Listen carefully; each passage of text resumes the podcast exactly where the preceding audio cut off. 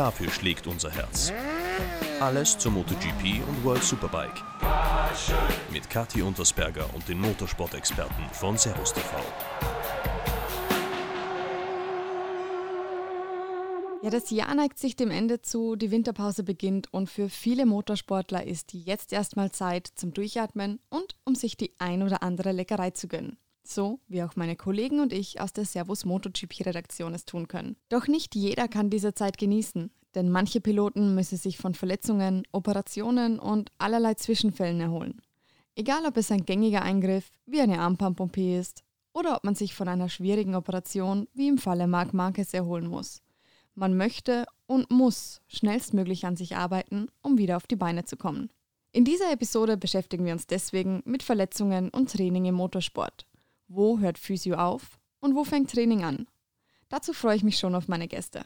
Zum einen Sandro Cortese, deutscher Motorradrennfahrer und zweifacher Weltmeister, der selber nach einem Sturz in der vergangenen Saison erst wieder auf die Beine kommen musste. Und zum anderen Christoph Sannwald, der Personal Trainer, dem die Rennfahrer vertrauen. Wir klären, was ein Fahrer zur Regeneration auf sich nehmen muss und vor allem, was Motorsportler hinsichtlich Training von anderen Sportlern unterscheidet. Und während ihr alle nebenbei ein wenig naschen könnt, fragen wir mal bei Sandro Cortese nach, was bei ihm so auf dem Programm steht.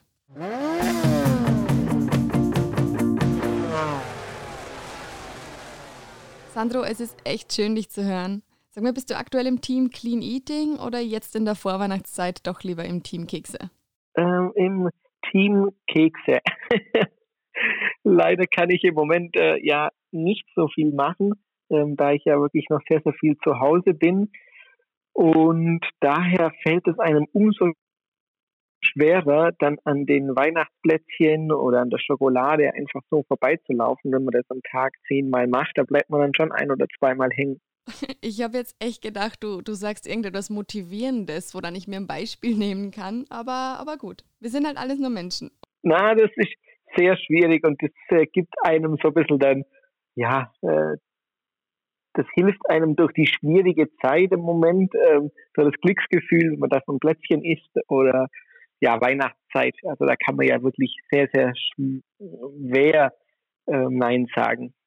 Das stimmt, das stimmt allerdings. Aber auf Instagram sieht man trotzdem, du bist fleißig, du bist wieder aktiv, machst wieder Sport. Äh, was steht denn aktuell auf deinem Trainingsplan, um die Kalorien dann wieder loszuwerden? Ja, ich darf Gott sei Dank wieder leicht Fahrrad fahren. Ähm, das war ja auch lange Zeit nicht möglich durch den äh, Bruch im Fuß, äh, im Knie und da hat man das Außenband äh, rekonstruiert. Es hat wirklich sehr, sehr lange Zeit gedauert. Aber jetzt ist es wieder möglich, ohne harte Belastung ähm, wieder Sport zu machen. Und ich kann das auch dann täglich hm, ja ein bisschen steigern immer. Und natürlich dauert es noch ein bisschen, aber ich bin wirklich schon froh, ähm, heute wieder so trainieren zu dürfen, dass es äh, ja, dass ich einfach wieder ein bisschen was machen darf. Sicher erleichternd, endlich wieder ein bisschen machen zu dürfen. Dein Unfall in Portimao ist ja jetzt vier Monate her. Du wurdest damals operiert, um, um einen Wirbel zu stabilisieren. Und demnach hattest du danach sicher viel zu tun, was Reha angeht, Physio, Training. Magst du, ohne zu sehr auf den Unfall selbst eingehen zu müssen, so ein bisschen erklären, wie deine Stationen bis zur jetzigen Form waren? Wie sich dein, dein Reha- und Trainingsalltag dann so gestaltet hat, sobald du das okay von den Ärzten bekommen hast? Ja, Trainingsalltag kann man es ja leider noch nicht wirklich nennen. Ich war nach, dem Kranken nach der Operation im Krankenhaus, dann vom Krankenhaus zu Hause, vier Wochen erstmal, um wieder ja, die, das Bein verheilen zu lassen, bis ich wieder normal stehen konnte. Dann war ich vier Wochen auf Reha. Danach ging es wieder nach Hause und von dort aus ja langsam wieder Fahrradfahren, Physio. Äh, und das sind eigentlich so die Hauptdinge, äh, was ich machen konnte. Viel zu Hause. Und ähm, gestern war ich nochmal in Murnau ähm, zur Kontrolle, gerade ähm, wegen der Wirbelsäule. Und äh, da war ich nochmal im CT. Ähm, Gott sei Dank sieht alles im Moment ganz gut aus. Ja, das dauert halt einfach seine Zeit. Ähm, auch die Ärzte haben gesagt, wir dürfen da nichts übers Knie brechen und ähm, ja, so, so ein Wirbel, der braucht einfach auch Zeit zum Verheilen. Aber es sieht im Moment eigentlich alles positiv aus und ähm, ja, wie gesagt, äh, man muss einfach jetzt ein bisschen abwarten. Weil du da gerade auf die Ärzte zu sprechen kommst, die natürlich auch ja, sagen, man soll es natürlich nicht übertreiben. Warst du denn jemals an einem Punkt, wo du eigentlich mehr wolltest, aber dich dein Umfeld, egal ob es jetzt Ärzte, Familie oder ein Trainer war, so ein, so ein bisschen einbremsen musste, dass du diese Übung nicht ähm, häufiger machst, als du es vielleicht sollst oder, oder dass du dir mal einen Tag Ruhe gönnen sollst, damit du dir im Long Run nicht mehr, ja, nicht mehr zunichte machst, als hilfst? Natürlich, mein Kopf wollte immer mehr machen, aber ich hatte so viele verschiedene Verletzungen, dass ich gar nicht irgendwie ähm, die Chance hatte zu sagen, so, jetzt mache ich Sport, weil ähm, das ging einfach nicht. Also das war einfach äh, gerade von der Platte nicht möglich, dann auch von den Beinen und ähm, gerade mit der Wirbelsäule muss man halt wirklich extrem aufpassen und dadurch ähm, habe ich ganz schnell gelernt, ähm, ja, einfach nichts machen zu können.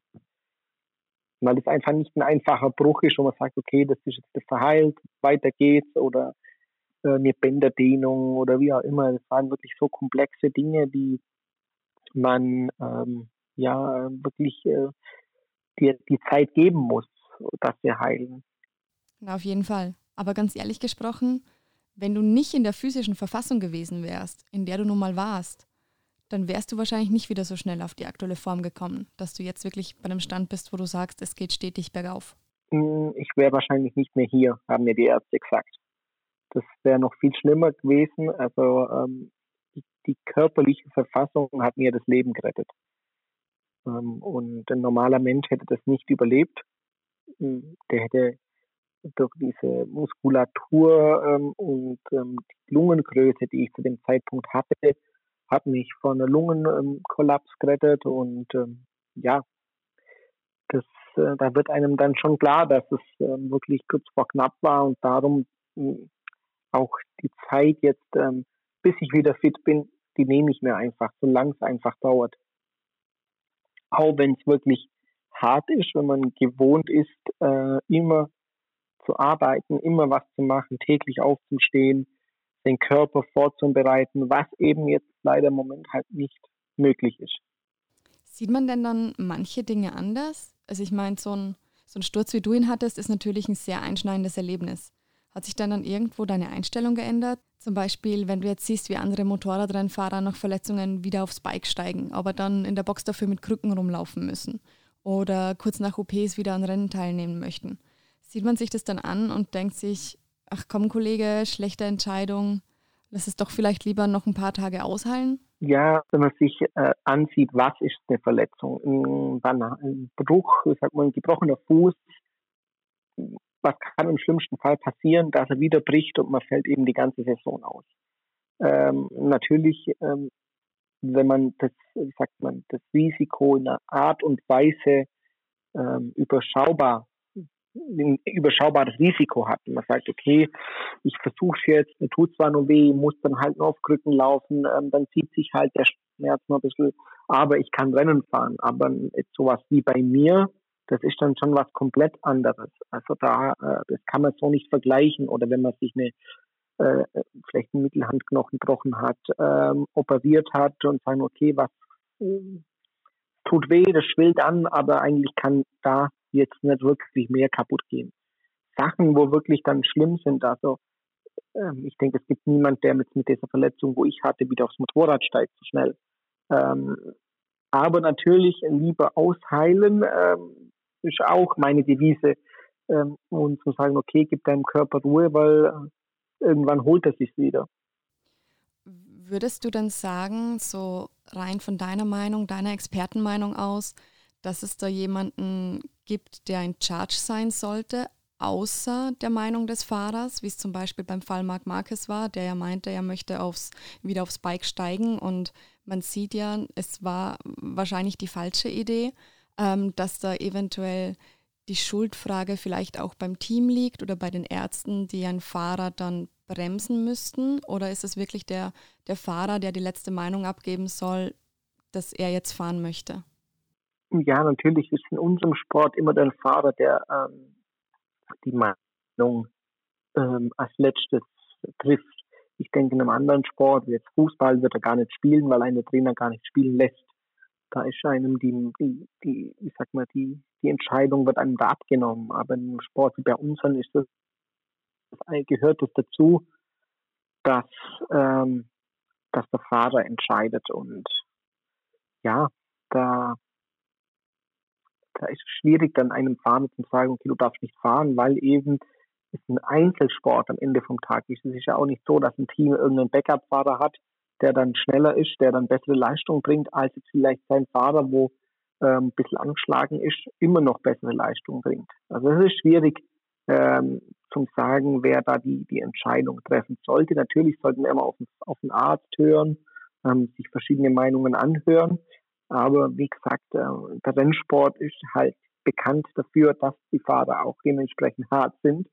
Und ähm, ja, und oft bleibt uns dann auch gar nichts anderes übrig, als zu sagen, okay, wir versuchen, wir, ähm, wir wollen fahren, weil eben auch der Leistungsdruck dementsprechend hoch ist, dass wir uns das gar nicht erlauben können, zu sagen, okay, ich falle jetzt sechs Monate aus, ähm, tue meinen Bruch oder mein Handgelenk ausruhen und hoffen, dass es nächstes Jahr wieder besser wird, weil eben so viele Talente nachrücken dass ähm, das Team dann auch vielleicht sich umorientiert und sagt, okay, äh, wir haben jetzt da jemand Besseres gefunden.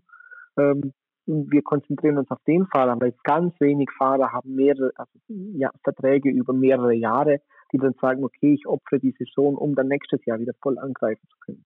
Der Leistungsdruck ist halt sehr hoch. Es gehört auch, es ist auch das im Teil, natürlich. Mhm. Wenn wir von den, diesen, diesen großen einschneidenden Stürzen mal weggehen, Crashes allgemein, ähm, gehören ja über ein Rennwochenende hinweg schon fast dazu. Es heißt ja auch, man muss stürzen können, um richtig fahren zu lernen. Und äh, manche Fahrer brauchen das natürlich auch, um ihre Limits für die Rennen zu finden. Was geht denn einem da denn durch den Kopf? Wie denkt man als Rennfahrer in dem Moment, wo man weiß, okay, den kann ich nicht mehr retten, das wird ein Crash? Ja, ähm, ein Crash gehört uns, äh, uns, bei uns dazu, wie im Foul im Fußball. Da hört ja ein Spieler auch nicht auf und sagt, hey, man ist faul, die geht vom Platz. Das ist bei uns das tägliche Brot. Man geht ans Limit und dann stürzt man ab und zu. Also da macht sich kein Fahrer Gedanken, was passiert, wenn ich jetzt stürze. Also das ist einfach, das ist ein Teil unseres Sports, unserer Arbeit. Man steht wieder auf und versucht es dann in der nächsten Runde oder nächsten Training eben professionelles Racing. Auf jeden Fall, ja. Aber dann Crashes beiseite. Wie geht es bei dir denn weiter, was Reha, Training und Co. angeht? Du brauchst ja, soweit ich weiß, auch eine Nachfolge-OP. Genau, also die Reha an sich ist ja beendet. Die Reha dient ja immer eigentlich dazu, erstmal wieder so auf die Beine zu kommen, dass man wieder im alltäglichen Leben klarkommt. Das ist ja jetzt der Fall. Und jetzt ähm, einfach wieder ähm, das tägliche Training intensivieren, was möglich ist mit der Platte und dann eben ähm, schauen, wie verheilt der Wirbel und dann steht eben die OP an. Aber das kann man jetzt heute noch nicht sagen, wann die OP ähm, stattfindet. Also das wird, ich denke, frühestens Anfang Februar entschieden. Also weil dann sind es genau sechs Monate und so eine Platte kommt nicht früher als sechs Monate raus. Und dann ähm, können die Ärzte, muss ich nochmal zu den Ärzten und dann wird entschieden, okay, äh, wann operieren wir. Mit wem arbeitest du da zusammen? Hast du da einen Therapeuten oder, oder mehrere Spezialisten, mit denen du zusammenarbeitest? Oder wie sieht es da gerade aus? Genau, mein Physio zu Hause. Ähm, da sind wir eigentlich, ich bin da drei, vier Mal in der Woche. Ähm, jeden Tag hilft ja auch nichts, weil eben auch der Körper ein bisschen Ruhe braucht. Ähm, aber wie gesagt, also mit dem Physio bin ich schon über Jahre jetzt. Ähm, der kennt mich in- und auswendig.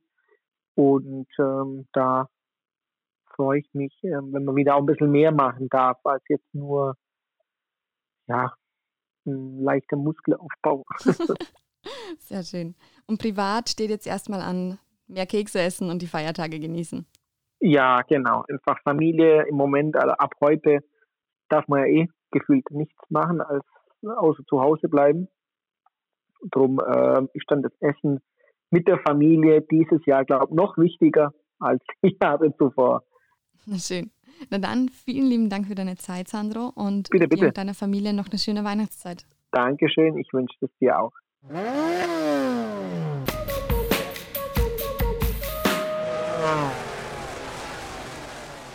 Wie ihr also gehört habt, bei Verletzungen wie einem Bein- oder Schlüsselbeinbruch ist es für Piloten gang und gäbe, sich so schnell wie möglich wieder aufs Motorrad zu setzen. Bei anderen Verletzungen jedoch sollte man die Finger davon lassen. Ich denke, wir können daraus lernen, dass Motorradrennfahrer eine ganz eigene übermenschliche Spezies sind.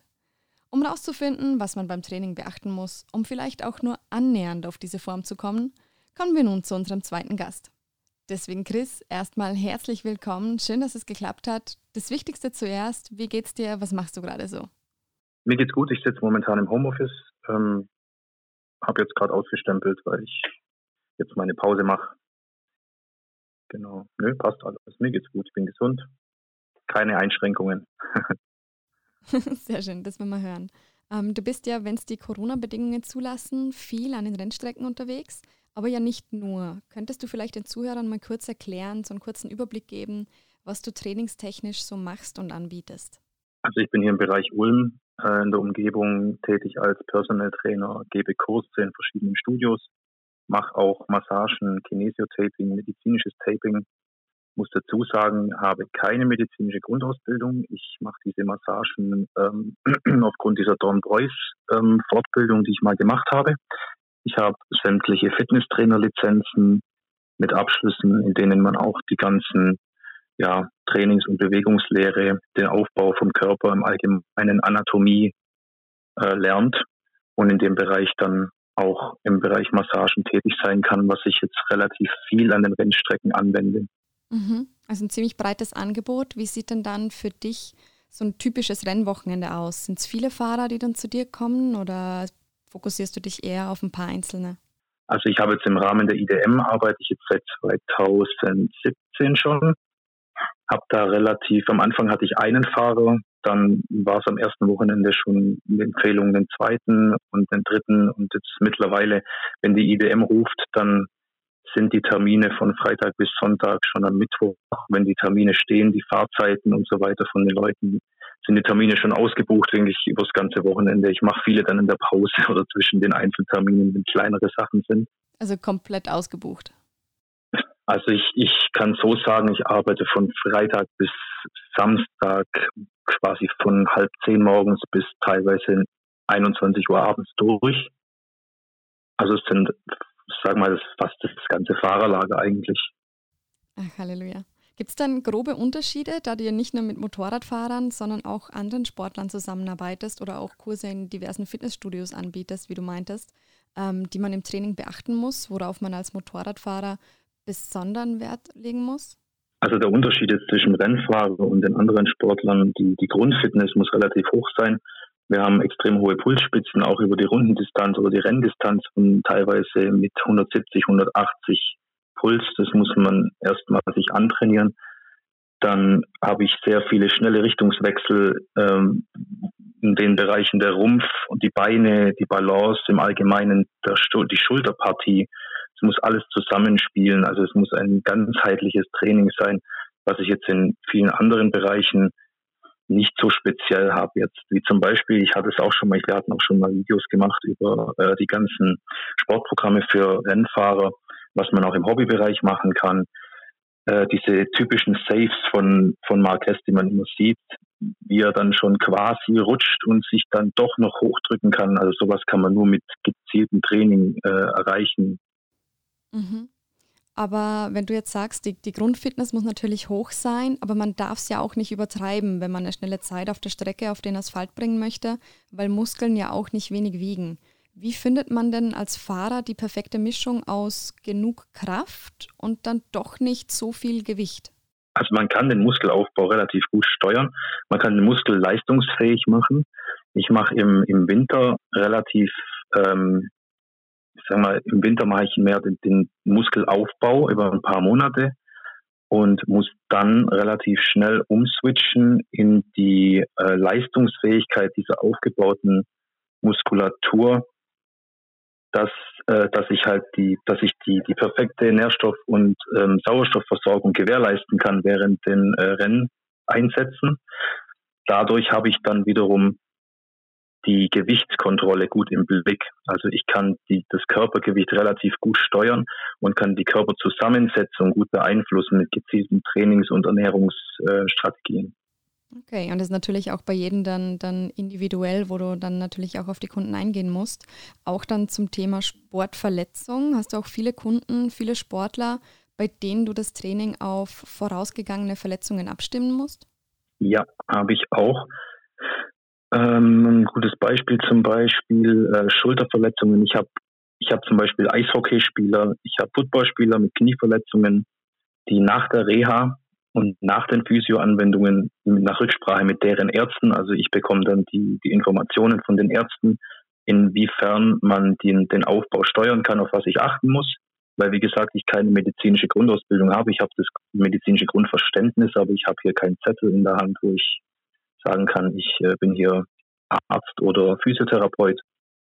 Und dementsprechend arbeite ich dann auch auf Wunsch der Fahrer und, oder der Sportler eng mit den Ärzten zusammen, auch hier in Ulm in der Umgebung. Ich habe jetzt hier sehr viel mit, mit äh, neurologischen und ähm, ja, mit, mit sämtlichen chirurgischen Praxen und auch mit Kliniken zusammen. Also geht Therapie und Training da Hand in Hand? Gibt es denn auch von dir manchmal die Bremse, wie mit Sandro schon besprochen, dass, dass manche Fahrer übers Ziel hinausschießen und zum Wohle der eigenen so Gesundheit lieber dann einen Gang zurückschalten sollen, dass du da einschreiten musst? Ja, muss ich teilweise wirklich machen, weil gerade die, die ähm, reden zum Beispiel von den Rennfahrern im Bereich MotoGP oder World Superbike, das sind Hochleistungsathleten, die, die wollen, die haben einen Druck, die wollen, die haben äh, den Leistungsdruck, die müssen den Zug halten. Äh, das war auch das Thema ähm, mit, ja, mit paar IDM-Fahrern hatte ich das gleiche auch. Schulter, Schulterverletzungen, wieder fit werden, lieber ein Rennen aussetzen nach einer Schulter-Eckgelenksprengung oder irgendwas, ähm, um das einfach mit dem Arzt und dem zuständigen ähm, Reha-Zentrum zu besprechen, inwieweit ich dann mit gegebenenfalls ähm, stabilisierenden Tapes arbeiten kann, dass die Schulter etwas entlastet wird. Solche Sachen. Also man muss die Fahrer wirklich oder die Sportler im Allgemeinen, die, die klar, die, die Arbeit, das ist ihr Hauptjob und die versuchen so schnell wie möglich wieder ihre Arbeit machen zu können man muss ja wirklich zum Teil bremsen. Also es ist teilweise zu, zu viel. Mhm. Aber musst du, musst du tendenziell mehr Fahrer bremsen oder dann doch mehr in den Arsch treten und anfeuern? Das kommt immer drauf an. Also bei der IDM gibt es einige Fahrer, die muss man mehr in den Arsch treten. Aber wenn es jetzt um, um wenn es jetzt um Fahrer geht, wie zum Beispiel, ich weiß nicht, ob ich, äh, ich arbeite auch mit ähm, ja zum Beispiel Hobelsberger zusammen, ähm, da, da, muss man dann schon auch mit der Ernährung und so muss man immer ein bisschen hinterher sein, weil die natürlich zum Teil auch Hauptjobs noch haben. Ähm, ja, wo das halt nicht so einfach ist, das dann das, das zu halten, den Zug einfach. Okay, aber solange man kontinuierlich daran arbeitet, dann kann es ja nicht schief gehen. Sport fördert ja erwiesenermaßen auch die psychische Gesundheit. Ähm, Endorphine werden ausgeschüttet und die geistige Leistungsfähigkeit bessert sich. Was sind denn deine Erfahrungen dazu? Hast du da schon auch umgekehrt Erfahrungen machen können, wo quasi Sport-Mentaltraining sich positiv auf die körperliche Leistungsfähigkeit ausgewirkt hat? Es gibt Unterschiede bei den Fahrern. Es gibt welche, die von der Grundeinstellung, die gehen so weit, die, die hören nicht auf, ähm, die würden lieber umfallen, bevor sie die Übung abbrechen oder sagen, ich kann nicht mehr. Und dann gibt es anders, andererseits gibt es dann wiederum Fahrer, wie, wie gesagt, die muss man ein bisschen ähm, die muss man anschieben. Jetzt gerade speziell IDM, das ist halt teilweise auch so, ähm, da geht es nicht um Weltmeisterschaft oder irgendwas. Die Jungs, die sagen dann, ja, das, mir reicht Platz 8, ist okay. Aber wenn ich bei der WM gucke, da das Training an sich, wenn die Leute im Training sich schon so über die Grenze raus ähm, fordern wollen, dann machen sie es auf der Rennstrecke auch. Und das sieht man wirklich. Also diese Parallelen kann man ziehen weil es jetzt hier vielleicht ganz gut reinpasst und in der Motorsportwelt auch eine der Hauptschlagzeilen ist, ähm, auch die Frage an dich. Marc Marquez, jetzt OP Nummer 3. Wahrscheinlich hätte die erste gereicht, wenn er nicht nach wenigen Tagen wieder aufs Motorrad gestiegen wäre. Hast du denn die Bilder gesehen von seinem Fitnesstest nach der OP, von den ganzen Liegestützen und anderen Übungen, die er machen musste, um teilnehmen zu dürfen? Ja. Was, was, was denkt man sich da als Fachmann? Also ich, ich habe ich es gesehen, ich habe ich, ich es nicht geglaubt, dass das wirklich nur drei oder vier Tage nach der OP war. Die äh, ich, ich hatte Gänsehaut, mir hat alle Haare aufgestellt, die ich am Arm habe. Als ich das gesehen habe, ich habe den, ich habe den Arm schon wieder brechen sehen. Allein schon beim Sturz, äh, den, den Moment, als, äh, als das Vorderrad den Arm getroffen hat und wirklich gesehen hat, in dem Moment brach der. Boah, und dann nach vier Tagen wieder aufs Motorrad finden. Aber wie vorhin schon gesagt, das sind, äh, das sind achtfacher Weltmeister, der Marc Marquez. Mitten in der Saison, in vollem Saft, in der vollen Blüte, der will und der muss, weil er sich den Druck selbst auch macht. Das sind Leute, die trainieren am Tag mehrere Stunden jeden Tag und die hören nicht auf, bis sie umfallen. Das ist einfach diese Einstellung. Man sieht auch, diese Saves, die. Es gibt Fahrer, die, die rutschen, ja, dann rutschen sie und dann sind sie im Kiesbett. Der Marquez, der würde, man hat es ja auch gesehen nach Stürzen, der rennt zurück in die Box, steigt aufs Ersatzbike und fährt weiter. Also er ist schon richtig, er ist schon ein bisschen verrückt. Ähm, die, die Tatsache, dass in diesem Training dann die Titanplatte ähm, nochmal gebrochen ist und dadurch der Radialnerv noch zusätzlich, was ich jetzt auch ähm, äh, aus diesen ganzen Berichten rausgelesen habe, beschädigt wurde, ist natürlich ein Nachteil, was auf diese, klar, leider Ungeduld zurückzuführen ist. Denkst du dann, man hätte anders handeln müssen, also als sein Umfeld? Ähm, wie, wie, Sandro schon meinte, die letzte Entscheidung liegt klarerweise beim Fahrer und den Fitnesstest hat er ja bestanden. Es ist schwer zu sagen jetzt in der Konstellation, wie, wie auch er mit den Ärzten steht, beziehungsweise auch das Team. Die Belastung an sich, also ich persönlich, wenn es mein Fahrer wäre, ich würde ihm definitiv abraten zu fahren. Ich würde dann lieber zwei Wochen länger, würde dementsprechend supplementieren, also mit äh, dementsprechenden ähm, Ergänzungsmitteln arbeiten, dass die, äh, die Unterstützung Sehnenbänder, Gelenke, Knochenheilstrukturen einfach schneller vonstatten geht, dass ich da noch unterstützen kann und dann lieber zwei Wochen Pause mache, vielleicht an diesem Tag oder an diesem Wochenende nicht mehr fahre, aber dann zwei Wochen später gegebenenfalls schon ja es eher versuchen würde und nicht direkt gleich. Aber man, man hat gemerkt, äh, Marc Marquez ist verrückt genug, es zu probieren. Aber ob übermenschlich oder verrückt, sei jetzt mal dahingestellt, Stürze passieren und die Piloten wollen natürlich, wie du schon sagst, schnellstmöglich dem Job wieder nachgehen können. Bei manchen, wie zum Beispiel nach dem Sturz von Sandro Cortese in dieser Saison, rutscht das jedoch erstmal in den Hintergrund. Du hast ja auch schon mit ihm zusammengearbeitet. Ihr wart in Phillip Island gemeinsam. Da waren doch sehr lustige Bilder auf Social Media zu sehen. Ähm, er selbst sagt, ohne seine körperliche Fitness wäre er jetzt laut den Ärzten nicht mehr hier. Was sagst du denn zu dem Ganzen? Sandro und ich, wir sind seit, wir arbeiten seit knapp zwei Jahren zusammen. Sehr eng. Wir sind extrem gut befreundet. Wir sind, wir sehen uns zwei bis dreimal die Woche. Wir haben sehr viel privat auch zu tun miteinander. Wir reden auch viel über diese Geschichte. Ich persönlich war leider nicht vor Ort, weil natürlich die Corona-Bestimmungen da so ähm, ja, einschränkend waren. Äh, ja, ich für mich als Freund und Betreuer hat dieser Sturz natürlich, als ich gesehen habe, dass der nicht ins Ziel kommt, äh, relativ starke Emotionen ausgelöst. Ich war total, ich war wirklich getroffen, äh, habe direkt seine Familie auch kontaktiert, äh, habe die Infos dann auch bekommen, durchgehend von der Klinik, von allem drum und dran. Ähm, als er dann in Deutschland endlich war und man ihn besuchen konnte, ich war auch zweimal dort in Murnau, ihn äh, zu sehen, mit ihm zu sprechen, ein bisschen für ihn da zu sein, einfach, das ist halt wichtig in dem Bereich, seine, seine Jungs ähm, auch in den schlechten Momenten für sie da zu sein, zu unterstützen. Und ja, wie gesagt, die, die, die Verfassung war, wie seine Verfassung war jetzt nicht sehr prickelnd. Also ich, als, als es dann reell wurde, dass wenn die körperliche Fitness nicht so gewesen wäre, er nicht mehr da wäre, das war dann schon sehr ähm, hart zu hören. Na dann kann man von Glück reden, dass er so fit war. Das kann man natürlich auch als Hobbyfahrer anwenden. Man kann seine körperliche Fitness verbessern, um im Fall der Fälle, der hoffentlich nicht eintritt, einen Sturz gut abfedern zu können und Schlimmeres zu vermeiden. Jetzt in der Offseason, wie trainiert man da als Motorradfahrer am besten? Und, und worauf sollte man seinen Fokus legen? Was kann man zu Hause umsetzen?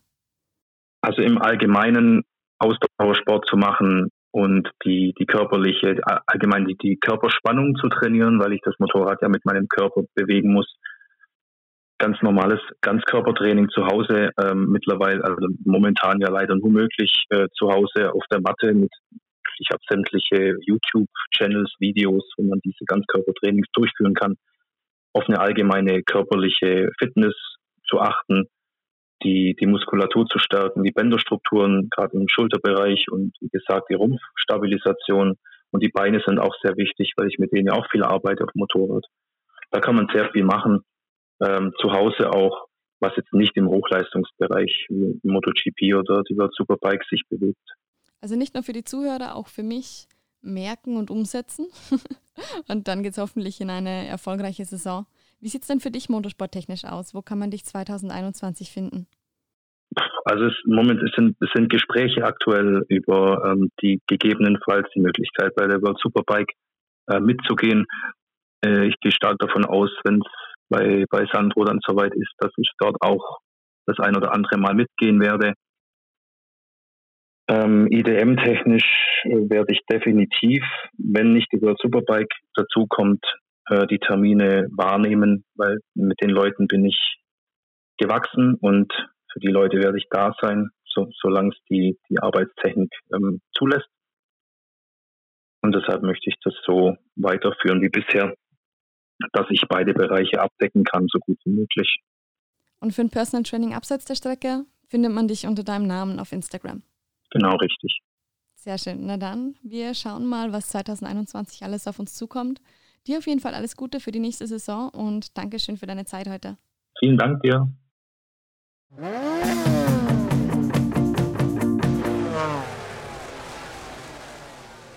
Das sieht man jetzt mal wieder. Die Leistung, die die Piloten in Weltmeisterschaften erbringen müssen, beschränkt sich nicht nur auf die Rennwochenenden. Auch abseits der Strecke müssen sie 110 Prozent geben, um dem Niveau gerecht zu werden. Als Motorradfahrer oder Fahrerin zu Hause kann man daraus Folgendes lernen. Eine gute Grundfitness hilft enorm, seine Fahrkünste zu verbessern. Egal ob es die lange Tour ins Ausland ist, die man auf dem Plan hat, oder ein Ausflug auf die Rennstrecke. Nicht nur die Anstrengung fällt einem leichter, man erholt sich auch schneller vom ein oder anderen Sturz. Und das Wichtigste, das wir heute lernen können, die Gesundheit ist das A und O. Auf Biegen und Brechen, im wahrsten Sinne des Wortes, soll man seinem Körper nicht die nötige Ruhe nehmen – dann erholt sie sich sonst an anderer Stelle wieder. Am besten also Augen auf beim Fahren, passt gut auf euch auf und vielen Dank fürs Zuhören. Die nächste Episode Passion gibt es dieses Mal pünktlich zum Jahresende in zwei Wochen mit dem großen MotoGP und World Superbike Rückblick mit Stefan Nebel. Bis dahin, bleibt schräg und schöne Feiertage. Servus.